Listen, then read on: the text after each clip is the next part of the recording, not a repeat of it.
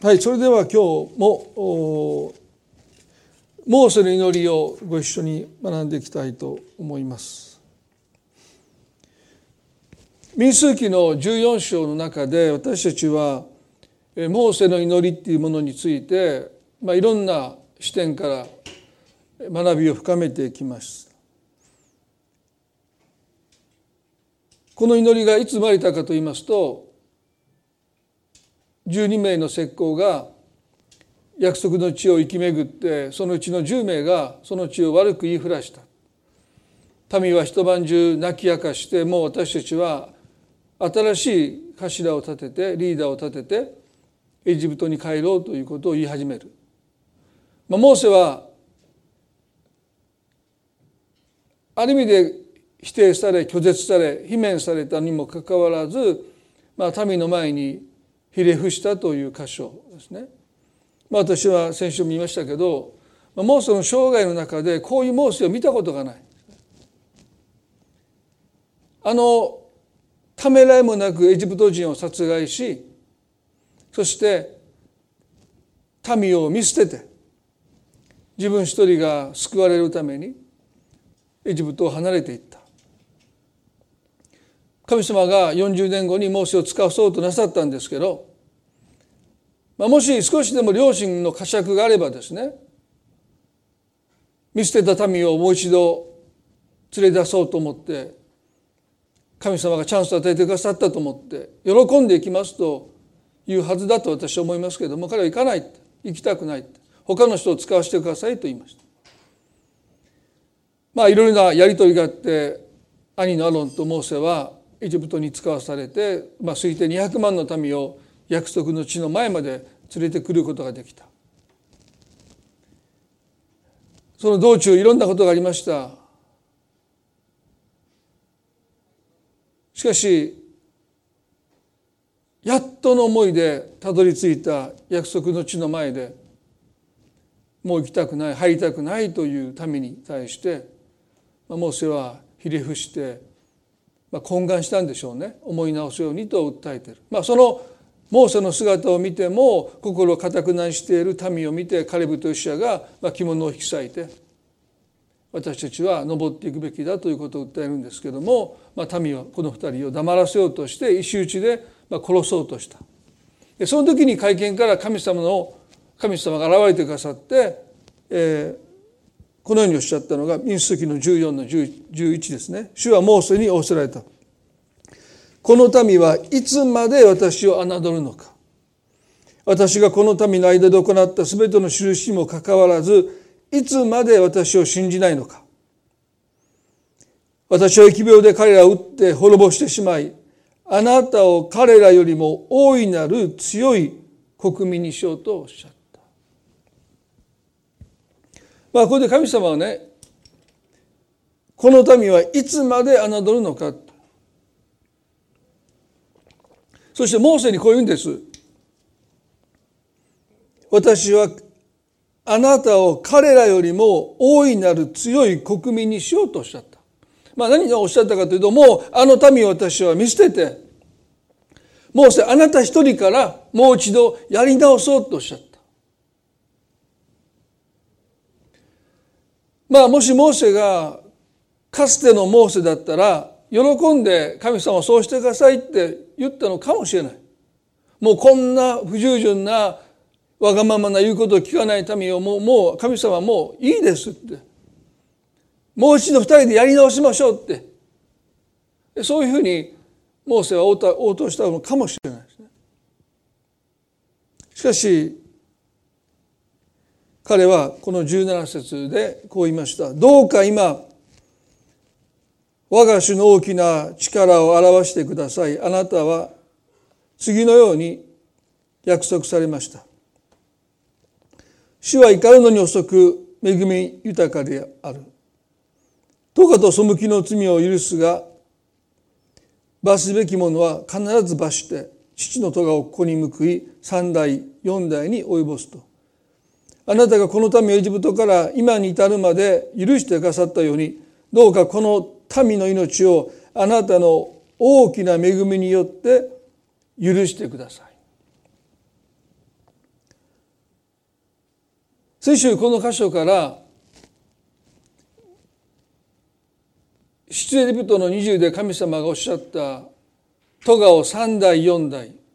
しかし恵みは仙代にまで及ぶとおっしゃったでこれが神様ご自身がおっしゃった神様の心に占めてる。神の義と神の恵みの割合ですよね。ですから、まあ、3代っていうふうに考えると、まあ、333倍、まあ、4代と比較してもまあ250倍。まあ先週も言いましたけど私は今までね神の義とその恵みの大きさを比較して、まあ、神様がおっしゃることをそのまま文字通り本当に信じて神様の心には義も確かにあります必ず罰するとおっしゃったでもその義を1とするならば250倍あるいは333倍の圧倒的な恵みが神様の心を占めてるんだということを、まあ、私たちはモーセから学んでいきたいと思いますね。本当に半々だと思ってる人も意外と多いんじゃないかな。神の義と神の恵みは等しくその心にあるとそう思っている人も少なくないと思いますけれども、まあ、神ご自身はそう知らなかったですよね。ここで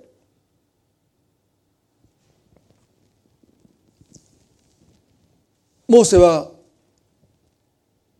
17節でね「どうか今我が主の大きな力を表してください」その後ですね「あなたは次のように約束されました」と言いました。モーセはただ窮地の中から叫んでるだけじゃなくて神様の約束に立って神の前で祈っています。あなたは次のように約束されましたという言葉がですね彼の祈りの土台ですあるいは彼の大胆な祈りの土台と言ってもいいかもしれません神様あなたが約束されたんですよと彼は訴えてる、えー、このモーセの祈りの中で叫びは聞かれたという旧約学者の旧約聖書学者のブルックマンという方の言葉を時々引用しますけれども少し今朝も、えー、彼の書いたものをですねお読みしたいと思います。祈りは苦境に立たされ感情的な要求から思いつかれるものではないし完全に自然発生的なものではない。モーセの祈りはテキスト伝承に深く根ざしている、まあ、このテキスト伝承っていうのはまあ御言葉ですよね。後に聖典となるテキストを時間をかけてモーセは学んでいる。モーセが引用した出エジプト34章6節7節は疑いもなく神ご自身の口から出た言葉は言葉は言葉とみなされていた。モーセはテキスト伝承に熟知し熟知していたからこそ神に向けての言葉を引用し神の釈明を求めたと書いてます。まあ私このねブルックマンというこの言葉ですごく心に残るのはね神に釈明を求めたって、まあ、一体モーセは何者なんだということなんですけども彼が神様あなたご自身がおっしゃったではありませんかと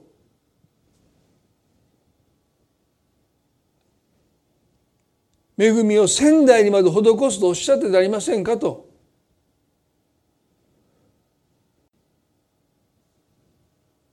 あなたが言ったんですよって言って彼は神に釈明を求めている。私はあの大胆な祈りにはこの神に釈明を求めるという要素がですね必ず含まれていると思うんです。お願いベースじゃないんですね。お願いしますお願いしますじゃなくて神様あなたがおっしゃった。あなたが約束したんですよって。まあそれは一歩間違えればね、えー、大変なことになりますね、えー、神様は別に私たちに答える義務はないんですよね。でもモーセは神が約束してくださったということに立って。そして純粋な意味でのお願いベースではなくて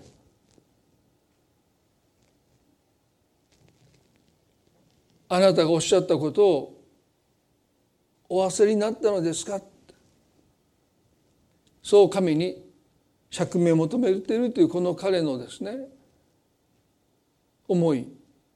まあ、これは本当にモーセの大胆な祈りを支えていた一つの確信それは神の約束です。ですから私たちが祈る時にお願いベースで祈るだけじゃなくて聖書の中で神様が約束されたことを絶えず持ち出して神様あなたがこのように聖書を通して約束されていることをお忘れですかってまあもちろん神が忘れるはずがありませんけどもねでもそういう一つの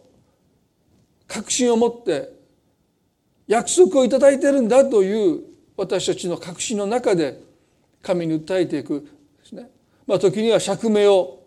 求めていっても私はいいと思う。それはモーセがしたことですよね。ですから皆さんどうぞ聖書をただね朗読するということじゃなくて聖書に記されている約束に熟知するということも私たちにとって信仰が深まっていく信仰が大胆なものになっていくためには、まあ、欠かせない。ですから御言葉に慣れ親しんでいくあるいはその約束をしっかりと受け取っていくその約束に立って祈っていくということをですね私たちはしたいなとそう願います。ですから先ほども祈りましたけれども、まあ、神は耐えることのできない試練に合わせないって神様本当にあなたがそうおっしゃったならばもう私はもう耐えることができないような苦しみの中にいます神に釈明を求めていいと思いますあなたがおっしゃった耐えることのできない試練には合わせないってあなたがおっしゃったんですよということを私たちは祈りを通して神に訴えていいということですよね。ここで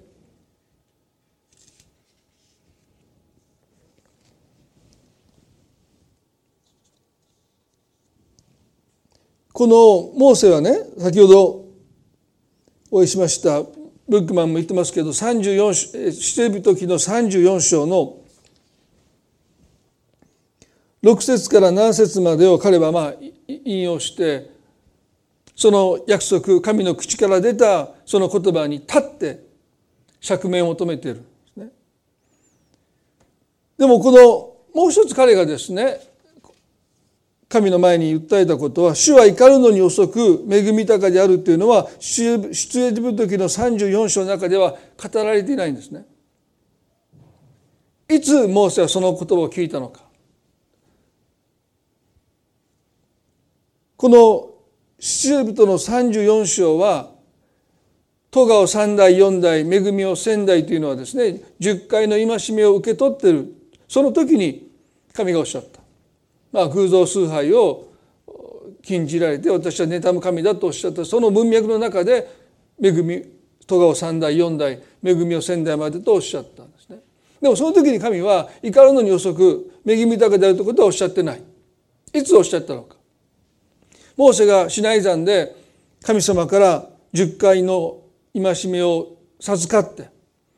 そして天幕まあ神を礼拝する天幕の構造ですね。そのインストラクションというかそのことを神様から事細かく指示を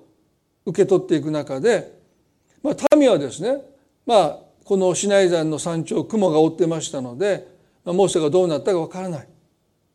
こんなところでもたもたしているとエジプト人が追いついて私たちはまた捕らえられて奴隷の身に立ち返ってしまうんじゃないかということで彼らをですねアロンのもとに集まってきてどうか私たちに先立っていく。神を作ってほしい。もうここで彼らは偶像崇拝の罪に陥っていくわけですよね。そしてモーセの兄アロンは何を思ったのか。エジプトの財として彼らが脱出する時にまあ言えば持ち去ったその金で金の格子を作ります。まあ何かね投資をしてるかのようですよね。自分たちが身につけていた金をアロンに預けてそれで金の格子を作った。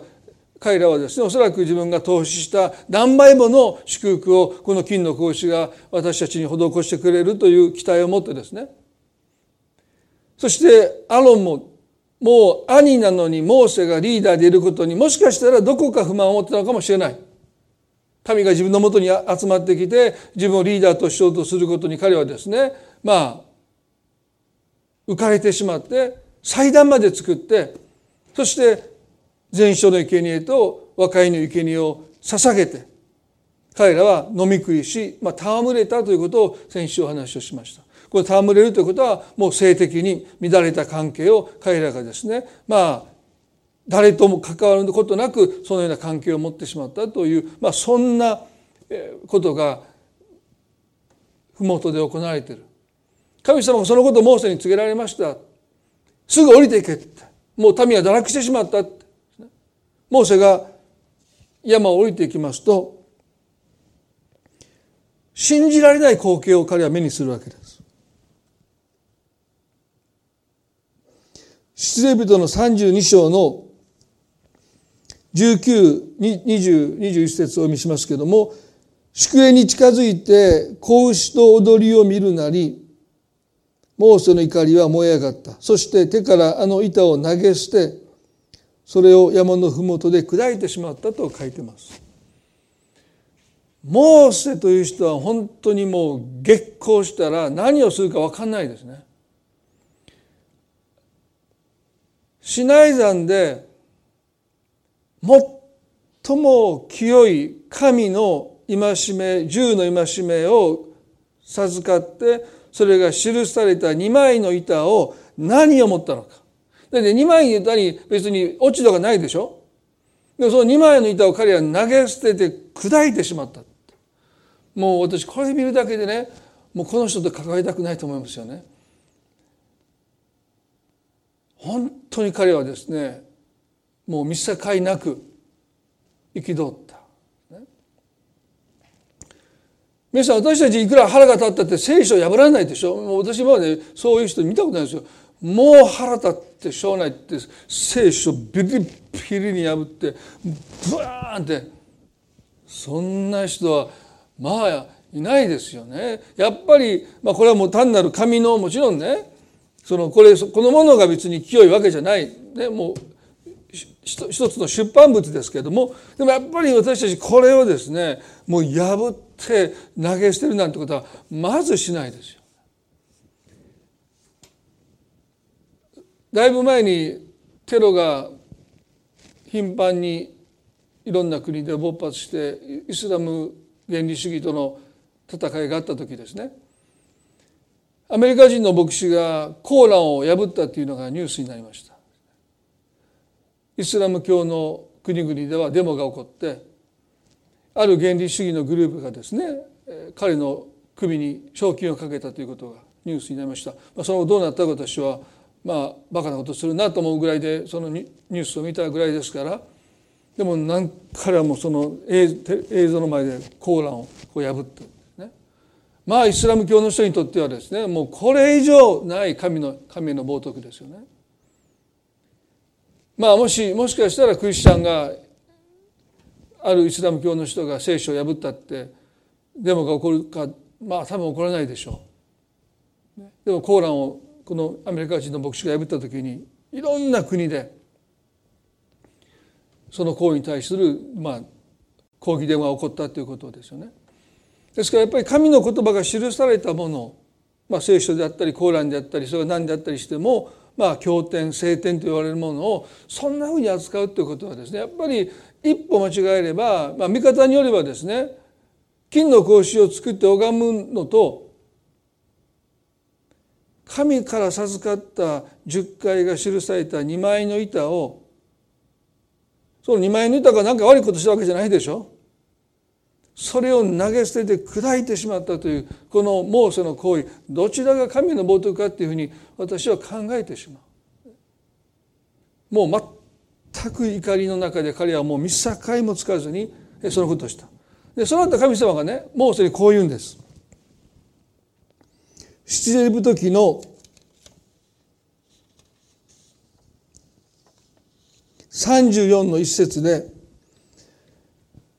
神は神様はモーセにこうおっしゃった。前のと同じような二枚の石の板を切り取れ。私はあなたが砕いたこの前の石の板にあったあの言葉をその石の板の上に書き記そうと言われた。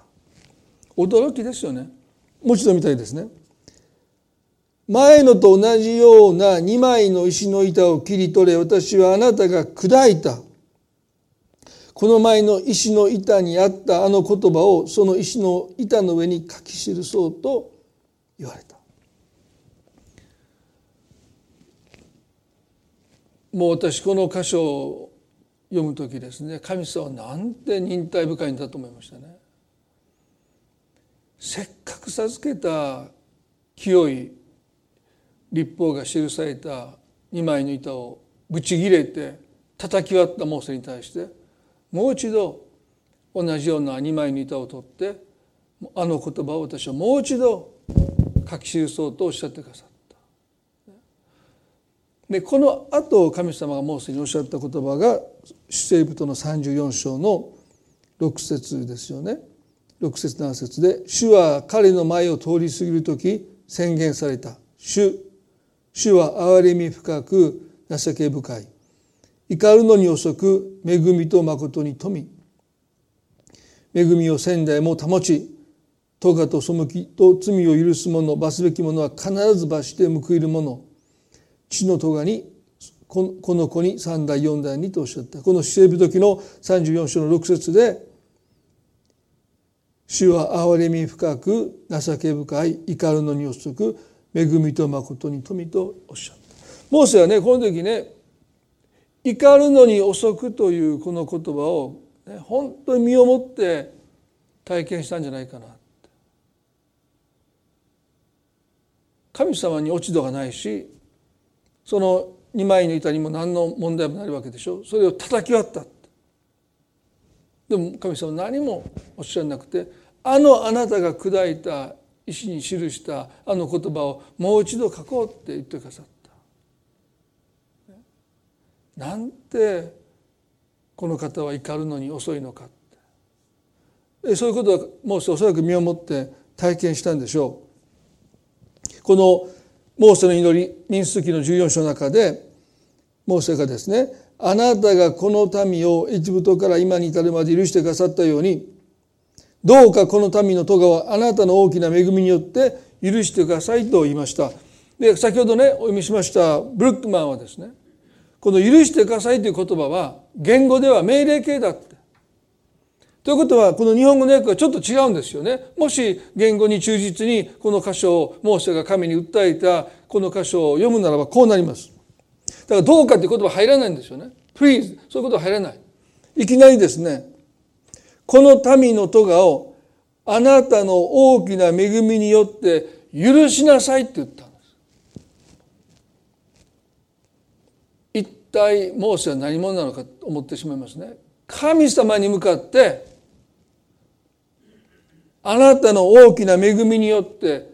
許しなさいと命令した。いや私本当にあのこのことを知った時ですね。驚きましたよね。もう日本語だと懇願してるんですよ。どうか。神様どうか。この民の咎をあなたの大きな恵みによってどうか許してくださいってモーセが言ってるかのように思ってました。でもそうじゃない。神に向かって許しなさいと命令するモーセ。そして神様はね何とおっしゃったのか。民数記の14の20で主は仰せられた。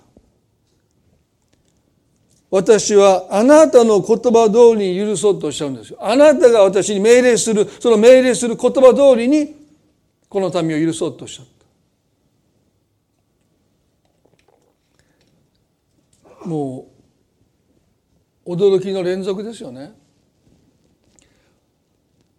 モーセお前は誰に命令しているのかと神様がお怒りになっても不思議じゃないんですけども。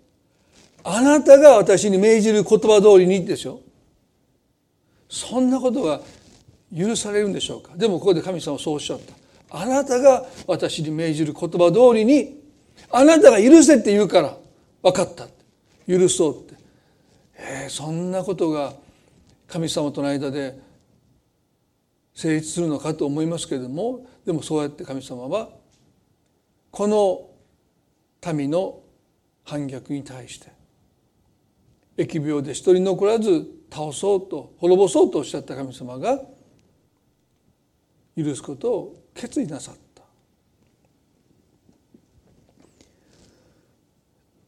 怒るのに遅くで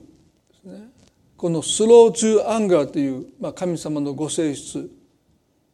このこと私たちは本当に心に深く留めていきたいと思うんですね。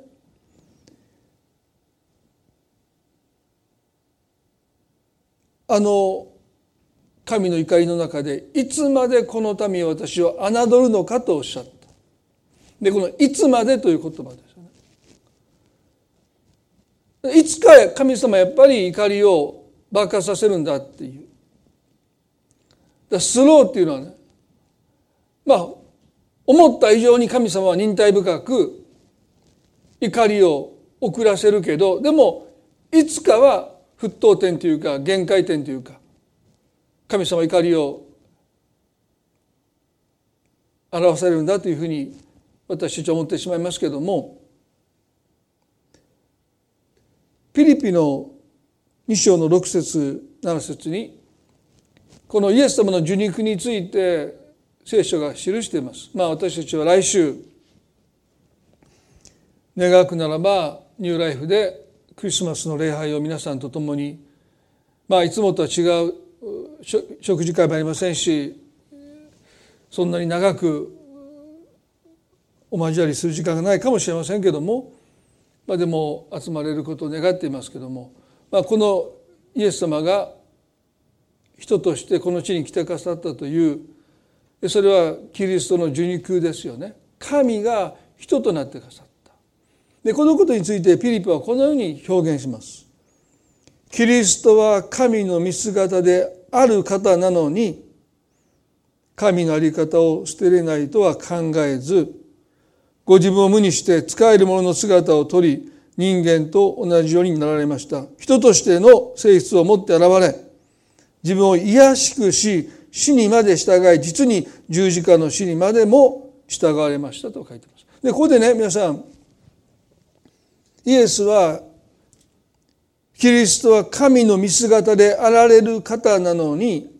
見姿である方なのに神の在り方を捨てれないとは考えずにとまあ神の在り方を捨ててくださったと書いてます。この神の在り方を捨ててくださったということの意味はイエスはこの地に来られる時に神として扱われることをお捨てになったということですね。神様の御子である方が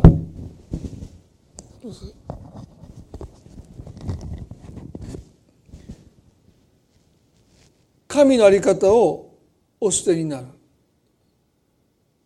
神として扱われることを拒まれた。これがどういう意味なのか私たちはですね残りの少しの時間ですけども心に留めたいと思いますね。神が捨てたものの大きさ代価の大きさ何をこの方が捨てなければ私たちの救い主となることはできなかったのか。それは神の在り方。神として扱われることをこの方は拒まれた。まあ時々ねこういう声を聞きますよね。まあ立場の偉い人がある扱いを受けて私は誰だと思ってるのだ。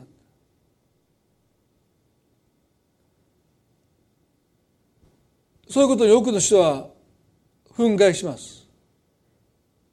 今そういう一つの問題が至る所で噴出してますよね。例えばカスタマーお客さんがですね従業員土下座させる。そんなにお客が偉いんでしょうか。対等ですよねある意味で。でも勘違いしてる。そして従業員に土下座を命じてそれを写真で撮って SNS に投稿するなんてことは考えられないですよね。でもモンスターペアレンツっていうそういう人たちもいますよね。先生に対して対等ですよ。別に親が偉いわけじゃない。でも言いたい放題。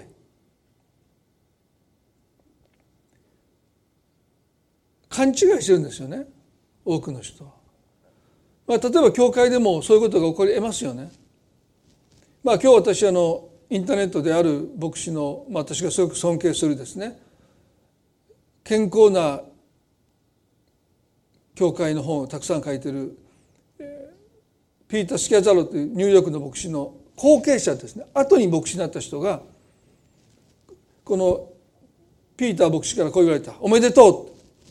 う」何がおめでとうか分からないですよね「おめでとう」これからあなたは教会の教会の駐車場使えません」って言われた「え？彼言ったんです。今まで私がいた教会では牧師の駐車場は入り口に一番近いところでした。そして主任牧師にはありとあらゆる特権があってそれが当たり前だと思ってたのにこのニューライフ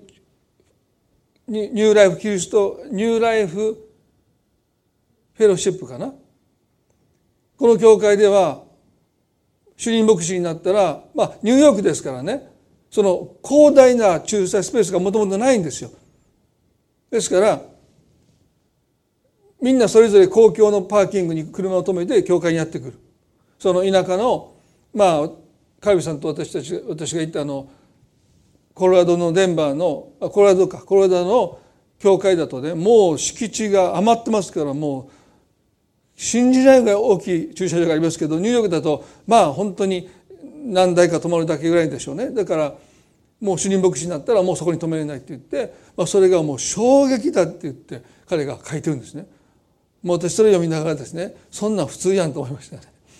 まあ前にも言いましたけど、まあ、この業界には別に牧師だからといって特権がないですよねお昼だって自分のお昼を自分で確保しないとあれ？今日も売り切れましたっていうことが時々ありますよねですから上でカウンセリングしててももうなんかちょっと半分気持ちは今日のお昼余ってるかなというふうにちょっと思ってしまうぐらいですね、まあ、ちょっと特別扱いないのが普通ですよね。でももしかしたら、ね、主任牧師なんだからもう特別の席が設けられてみんなと違う食事が毎回礼拝で出るなんてことを期待している人がいるかも分かんない。主任牧師だから神様が神の在り方を捨てるってことはお客さんがお客さんなのに店員に向かって店心ってもう本当にへり下ってどっちが客か店員かわからないぐらいですね。腰を低くしてそしてやり取りをしててもですねまあ私たちはそういうの見たらすごいなあの人本当に謙遜だな腰が低いなって感銘しますよね。でも神の御子が神の在り方を捨てるってことはそんな程度じゃない。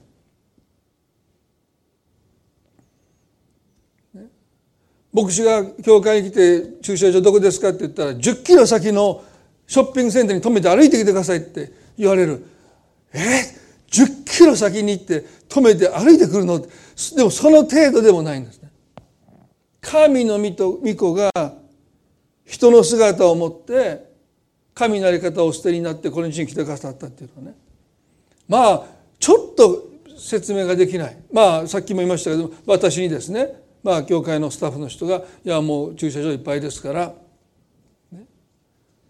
東京に車を止めて歩いて来てください。もうそんなのありえないですよ。バカらしい話ですけどもね。でもそれをしたところでイエス様が捨ててくださった神の在り方には全く及ばない。もう私たちの想像を絶するものをこの方はお捨てになった。ですからいつまで私を侮るのかって。神様そんなちっぽけなプライドを持ってね民が不平不満を言い文句を言い約束の地なんていらないって言おうがこの方のプライドそんなものが傷ついて怒ってるわけじゃない。この方は神の在り方を捨ててくださる方。イエス・キリストは最終的にはユダヤ人たちから嫉妬されてピリピの実に十字架の死にまで従われたという。ガラティアの3の13ではこう書いてますね。ガラティアの3の13ではキリストは私たちのために呪われたものとなって私たちを立法の呪いからあがない出してくださいました。なぜなら木にかけられるものは全て呪われたものであると書いてあるからです。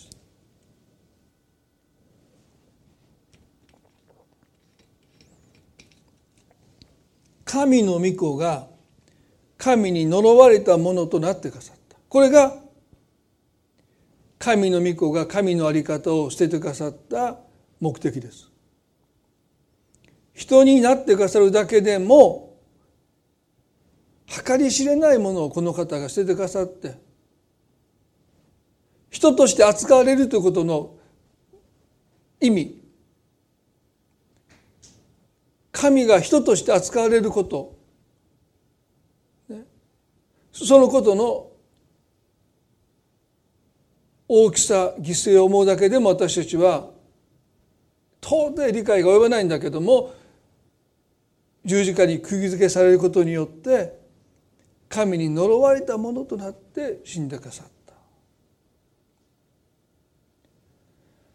もしイエスが神の在り方を捨ててくださらなければ一体誰がこの方の背中に鞭打つことができるでしょうか？恐れ多くて鞭を振り上げてイエスに鞭を打つ者など一人もいないはずです。もしイエスが神の在り方をお捨てにならないならば誰がこの方を十字架に釘付けすることができるでしょうか？その手に持ったハンマーをですね震えてこの方の手足を十字架に釘付けすることなど到底できない。でもこの方が神の在り方を捨ててくださって人となってくださってありとあらゆる蔑みあざきりに対して一言も口を開かなかった。故に人は神に鞭を打ち神の御子を十字架に釘付けすることができた。なぜそこまでキリストが蔑まなければならなかったのかそれは私たちを罪から救うためだと書いてます。イザヤの53の3では彼は蔑まれ人々からのけ者にされ悲しみの人で病を知っていた。人が顔を背けるほど蔑まれ私たちも彼を尊ばなかった。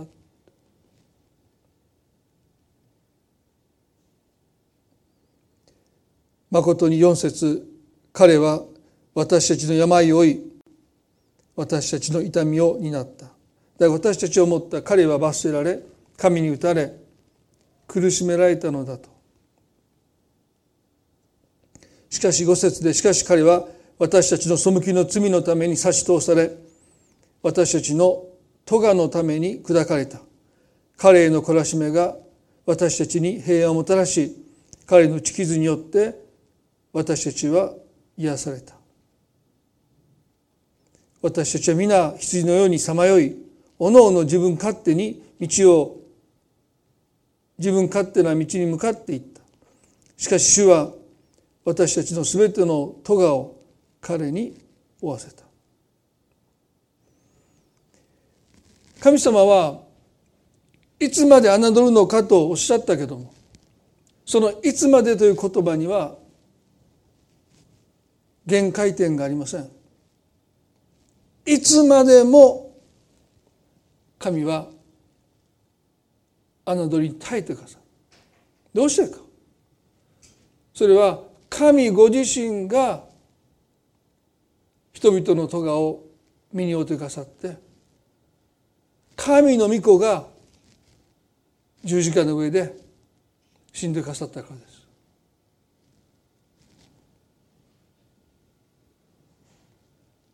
ですからこの十字架の贖いの死を前にしていつまでという言葉は意味を持ちませんいつまでも神は私たちを許し続けてくださるんだということをモーセは知っていた。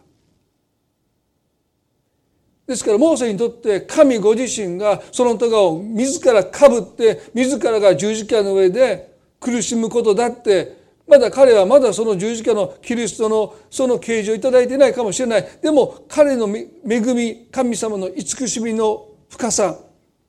そのことを知るならばもうそれは当然のことです。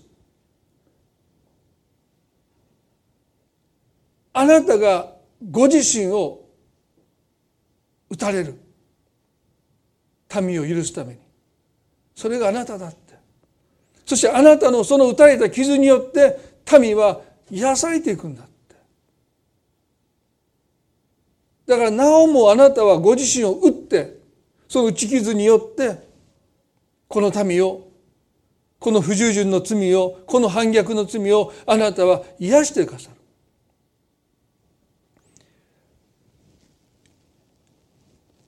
皆さん私たちの信じる神は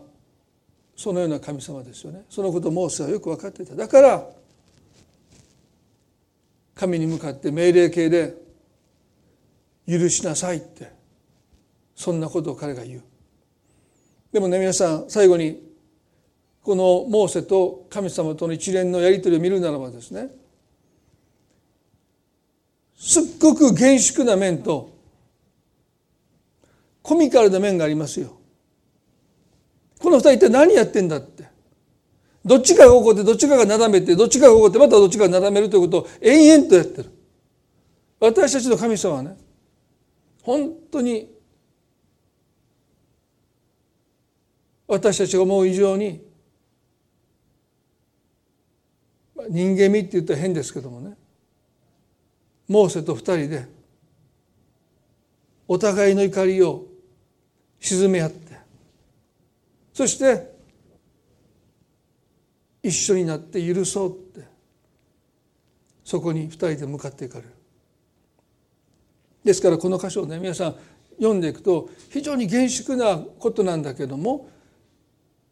ふとこの二人は一体何をしてるのかなもう二枚の板をもう叩き割ったら今度は神様をなだめて今度神様が怒ったらモーセが命令してそういうことを延々とやって、まあ、最後はですね分かったもう許そうっていうところに二人で向かっていく。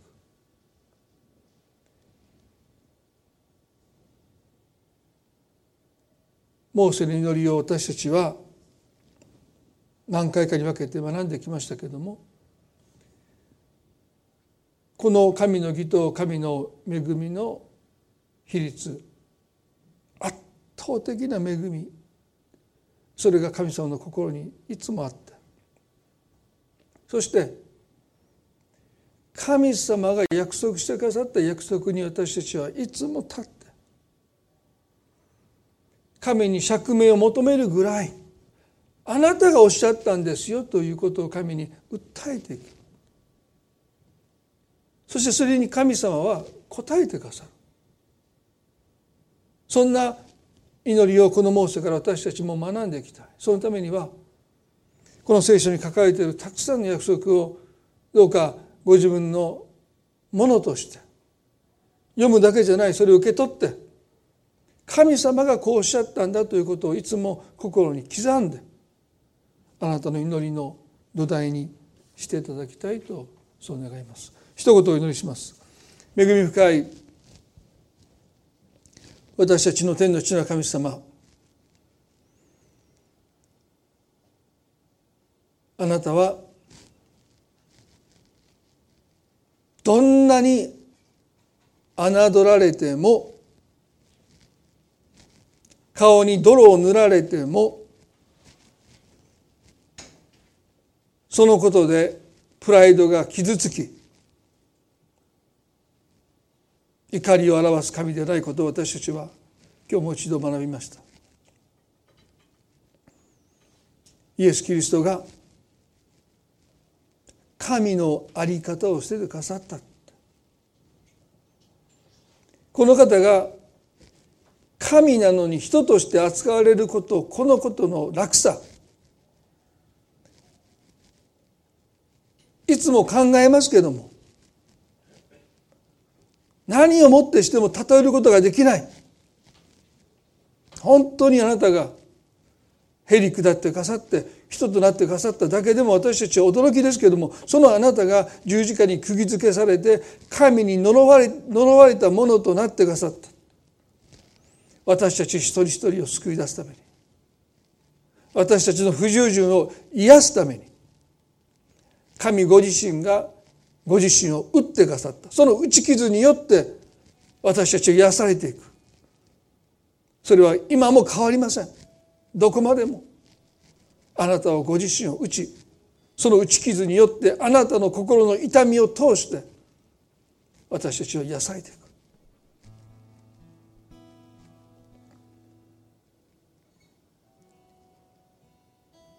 あなたの憐れみは尽きることがありません。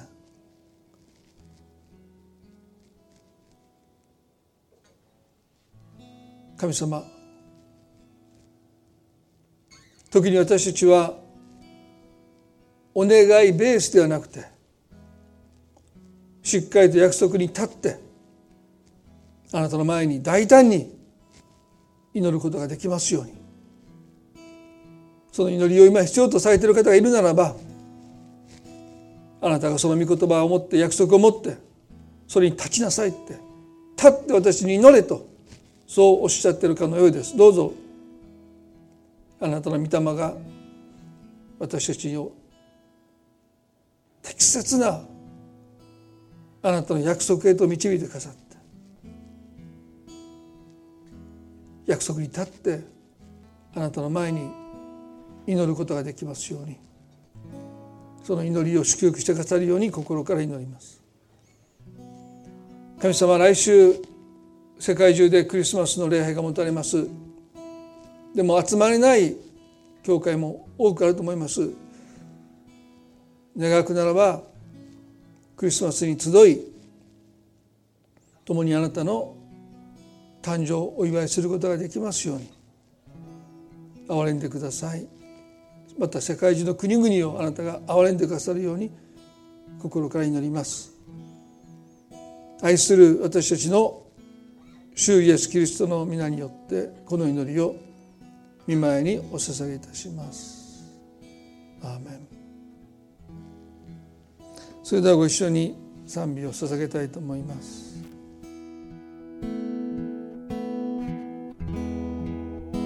奥ばかりのお恵みなりき。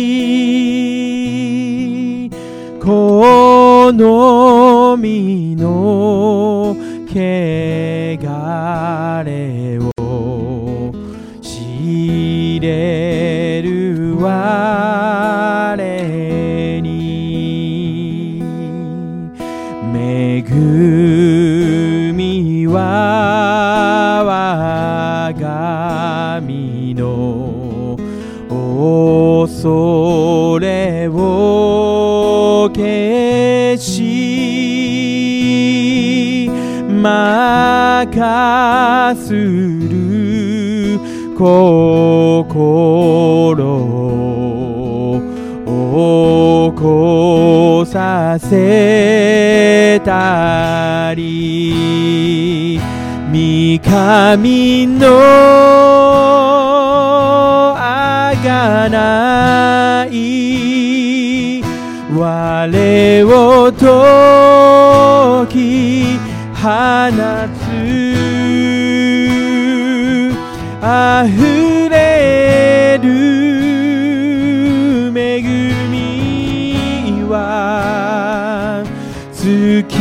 ない羽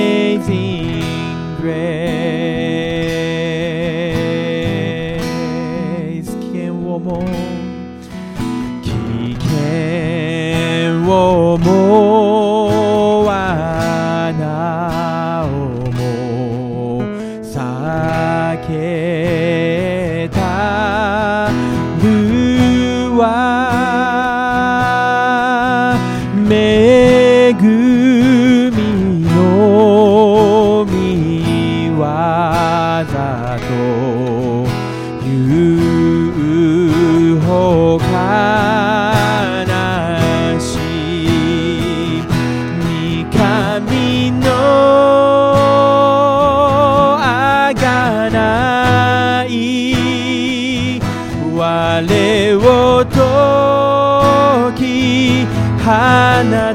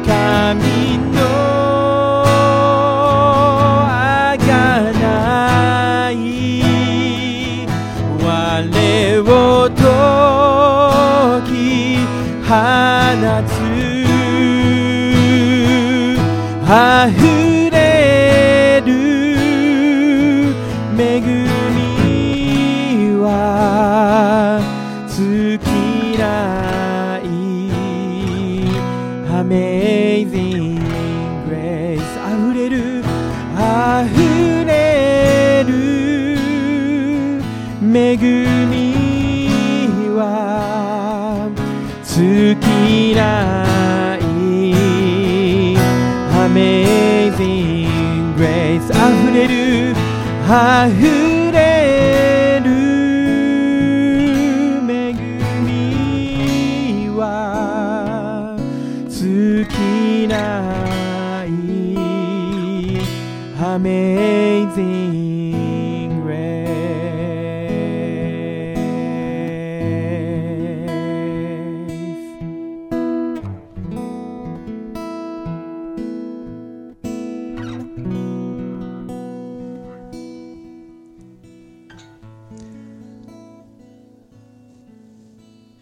今日も神様からの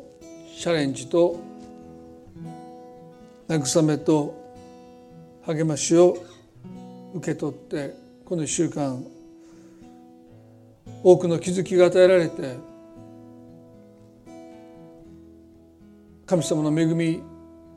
にもっと目が開かれてその慈しみその深さ神の在り方を捨ててくださるほどにご自身をへり下って私たちを愛そうとしてくださるその神の心を私たちはもっと知っていきたいとそう願います。そうやって私たちはこのアドベントクリスマスを迎える日々を過ごしていきたいとそう願っています。はい。それでは今朝えーこれで礼拝終わりたいと思います。まあ互いに挨拶できませんけどどうぞご覧になっている方同士で挨拶を持って礼拝終わりたいと思います。